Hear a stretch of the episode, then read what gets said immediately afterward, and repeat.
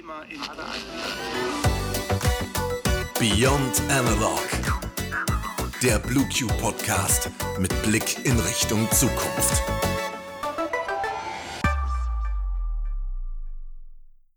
Herzlich willkommen zu Beyond Analog, dem BlueQ Podcast rund um die digitale Transformation. Heute geht es um ein Thema, das wir zum Teil in seinen Einzelaspekten schon behandelt haben. Heute geht es aber um die übergeordnete Plattform, nämlich Microsoft 365. Hallo meine Liebe. Na, alles Paletti bei dir? Ja klar, und bei dir? Immer doch. Ich habe mir überlegt, dass wir doch mal eine Folge zu Microsoft 365 machen, also so insgesamt. Wir haben in so vielen Folgen schon über einzelne Funktionalitäten wie Teams und so weiter geredet. Warum gucken wir uns nicht mal das Ganze insgesamt an? Ja, das stimmt. Wir haben alles so ein bisschen auseinandergepflückt, aber nie so als Gesamtes betrachtet. Also ich finde, das ist eine gute Idee für ein Thema. Und vor allem auch mal eins, das halt nicht so kompliziert wird und bei dem unsere Zuhörer gut folgen können. Ja, genau. Die Office-Anwendungen von Microsoft sind ja vielen auch schon ein Begriff und in Microsoft 365 enthalten. Ja, also das, was eigentlich jeder kennt, sind halt die Klassiker Word, Excel, PowerPoint und vielleicht auch noch Outlook. Aber können wir ja auch noch mal kurz darauf eingehen, was die alles so können. Also vielleicht erstmal kurz zu Word. Ich würde sagen, Word ist eigentlich wohl das bekannteste von den ganzen Programmen aus der Microsoft Office-Welt und auch generell wohl das bekannteste Programm, um Texte oder Dokumente zu erstellen und auch zu formatieren. Und man kann sogar an den Dokumenten zusammenarbeiten und auch innerhalb der Dokumente Feedback geben. Die Kommentare sind da ja die ideale Feedback-Funktion. Da kann man an den richtigen Stellen kommentieren und Personen markieren. Ja, und Microsoft wollte da auch einheitlich bleiben und somit findet man diese Funktion auch bei PowerPoint und Excel genau im gleichen Format. Nicht schlecht von denen. Aber wo du Excel jetzt schon erwähnst, Excel ist ja auch ein Programm, in welchem hauptsächlich mit Tabellen gearbeitet wird. Ich meine, gibt die Oberfläche ja irgendwie auch schon vor, also ist ja an sich einfach eine riesengroße Tabelle. Und es können auch Diagramme erstellt werden und statistische Auswertungen. Alles in allem ist es eben ein Tabellenkalkulationsprogramm. Excel kann echt mehr, als man denkt und vor allem auch mehr, als meine Excel-Fähigkeiten zulassen, ehrlich gesagt. Das äh, Programm kann verschiedenste Rechnungen vornehmen und alles Mögliche tabellarisch oder in Diagrammform darstellen. Ähm, am liebsten arbeite ich ehrlich gesagt mit PowerPoint, weil äh, da kann man seine Präsentation so gut aufhübschen und da komme ich auch deutlich besser mit klar als mit Excel. Ich mag PowerPoint auch.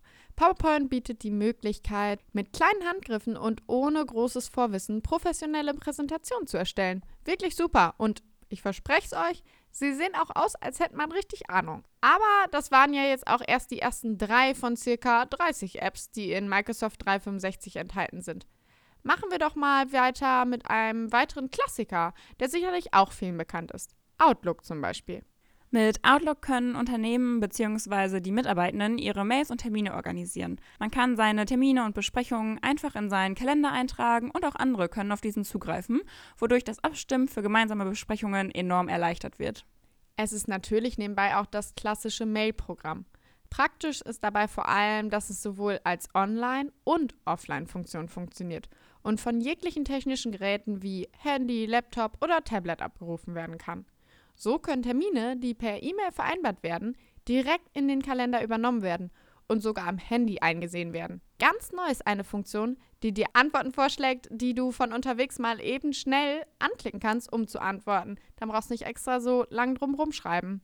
Also echt praktisch, um seinen Alltag in den Griff zu kriegen und zu strukturieren. Eben mobil und von überall aus der Cloud. Ein weiteres nettes Gadget von Microsoft ist OneNote. Dies dient ebenfalls der persönlichen Strukturierung. Man hat kein unendliches Zettelchaos mehr, sondern kann seine Gedanken und Notizen oder Links und Bilder einfach in OneNote ablegen. Und für die, die es lieber ganz kurz wollen und keine großen kreativen Gedanken haben, eignet sich die App To-Do. Hier können ganz simpel To-Do-Listen erstellt werden, kategorisiert und bei Erledigung abgehakt werden. Das ist dann in etwa so, als wenn man mit einem Stift einfach auf einem Zettel die wichtigsten Tagespunkte aufschreibt, um sie abzuarbeiten und durchzustreichen. Ganz easy also. Und noch besser, man kann nicht nur seine eigenen To-Dos managen, sondern sogar mehreren Personen den virtuellen Aufgabenzettel zeigen und bei Teamaufgaben den jeweiligen Beteiligten Aufgaben zuweisen, sodass jeder seine Aufgaben erledigen und abhaken kann. Das Beste dabei ist, dass man kein Zettelchaos mehr hat, sondern eben alles strukturiert im virtuellen Büro. Die ganzen bunten Post-its am Bildschirm können also abgenommen werden.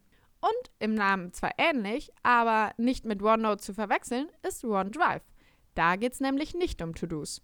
Sondern darum, dass man die ganzen Dokumente, Bilder, Notizen und alles weitere ja auch irgendwie bzw. irgendwo speichern muss. Und ich meine, wer kennt es nicht, dass man an einem Dokument sitzt und der PC abstürzt und auf einmal ist alles weg oder man hat vergessen zu speichern. Dem sollte man vor allem im Unternehmenskontext vorbeugen und das Ganze in einer Cloud speichern. Und genau so eine ist OneDrive. Dort können Dokumente abgelegt und gespeichert werden, sodass sie auch von unterschiedlichen Geräten zugänglich sind. Außerdem kann man regulieren, wer Zugriff auf die dort abgelegten Dokumente hat. Dadurch sind die Daten sicher gespeichert und nur berechtigte Personen können sie einsehen.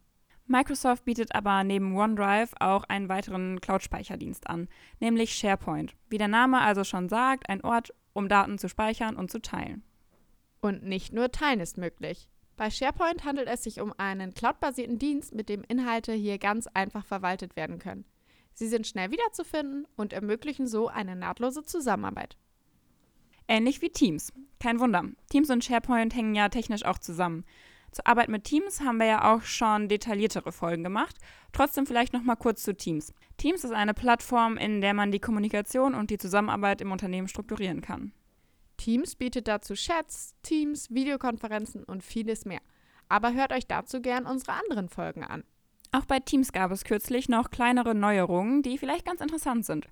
Zum einen gibt es die Möglichkeit, Besprechungen automatisch aufzuzeichnen. Dadurch braucht man nicht mehr einen Protokollführer, sondern hat die Aufzeichnung ganz einfach automatisch im Microsoft Stream.